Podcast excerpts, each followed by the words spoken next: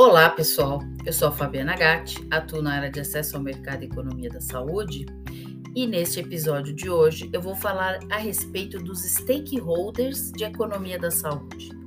A economia da saúde, ela é desenvolvida e utilizada por diferentes tipos de decisores. Alguns são experts que desenvolvem novos métodos para o processo de decisão baseado em evidências.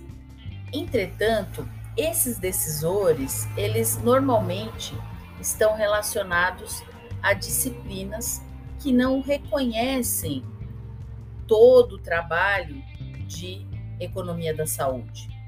Tradicionalmente, os experts em economia da saúde trabalham no setor de tecnologias de saúde, seja nas biofarmacêuticas, na área de devices e diagnósticos, nas indústrias de tecnologia de informação, pensando em avaliação de tecnologias ainda, ou ainda na parte acadêmica, que foca em economia da saúde. Todos são é, consumidores dos dados de Health Economics, sejam os que trabalham também com epidemiologia, com revisões sistemáticas de, de literatura ou métodos de pesquisa. Pensando nisso, quem seriam os consumidores desses dados, né? Também os reguladores, os pacientes, os prestadores de serviço, ou seja, os sistemas de saúde, os médicos, as clínicas, quem cuida da parte orçamentária dos pagadores, quem trabalha com TI em saúde, incluindo os cientistas de dados, todos eles estão atuando de alguma forma nas decisões do sistema de saúde. E normalmente eles envolvem as questões de economia da saúde para tomada de decisão. Os pacientes e os cuidadores são os grupos de alta prioridade porque a maioria dos dados vem da pesquisa de desfechos relacionadas a eles. E as análises econômicas começam no nível do paciente. Importantes, é, tanto paciente quanto cuidadores, são os últimos ali beneficiários de todos esses dados e decisões que são tomadas com base nessas evidências. Então é importante obter um feedback, uma participação dos pacientes e seus, suas representações através das associações de paciente, para que o processo baseado em evidências esteja definido e determinando o valor que é o coração para a economia da saúde. Entendendo e mensurando desfechos para o paciente, para a sociedade, que traduzem valor, é chave para assegurar que os recursos em saúde estejam sendo utilizados para os maiores benefícios possíveis.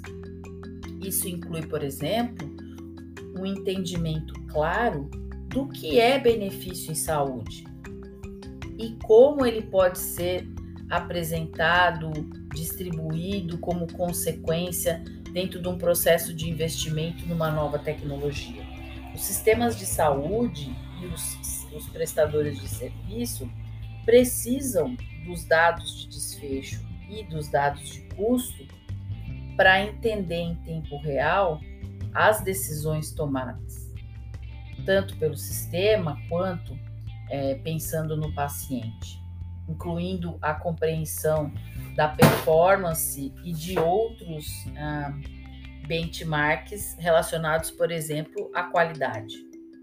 Esses dados eles podem informar decisões tanto para o nível de paciente, então aquela questão que a gente comenta, né?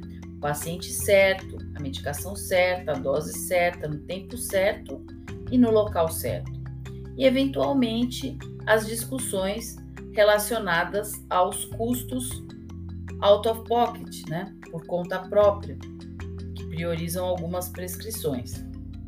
Então, tanto as agências regulatórias quanto de ATS são consumidores desses dados, particularmente para as novas drogas, novas tecnologias, e isso contribui para as avaliações. Então, começando pelos estudos clínicos clássicos, que são os estudos clínicos controlados, randomizados, até uh, os estudos de economia da saúde em si, que se utilizam dos estudos de dados clínicos para poder é, desenvolver as análises econômicas. Então, uh, hoje a gente tem, além dos estudos clínicos randomizados, os estudos de vida real que lidam com a prática clínica e que são complementares na geração de dados para a parte de economia da saúde.